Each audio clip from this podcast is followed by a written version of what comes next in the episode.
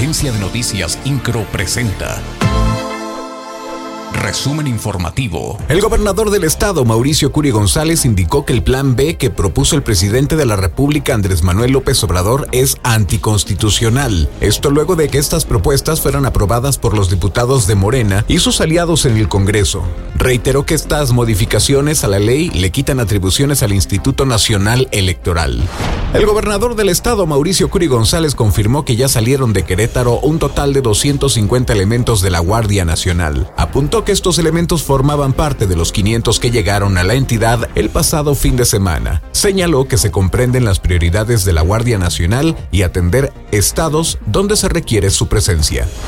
El director de la Feria Internacional Ganadera de Querétaro, Carlos Alcocer, consideró que se espera una afluencia de más de 70 mil personas diariamente en estos últimos días de feria. Apuntó que esto se debe a los conciertos de la banda MS, Julián Álvarez, La Adictiva, Los Ángeles Azules y Pesado. Recomendó a los queretanos acudir a la feria en transporte público para evitar el tráfico en los principales accesos al ecocentro expositor.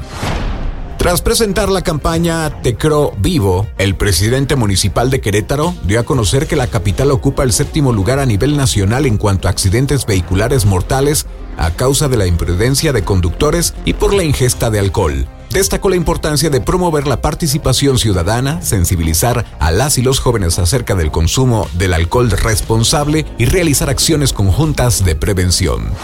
INCRO, Agencia de Noticias.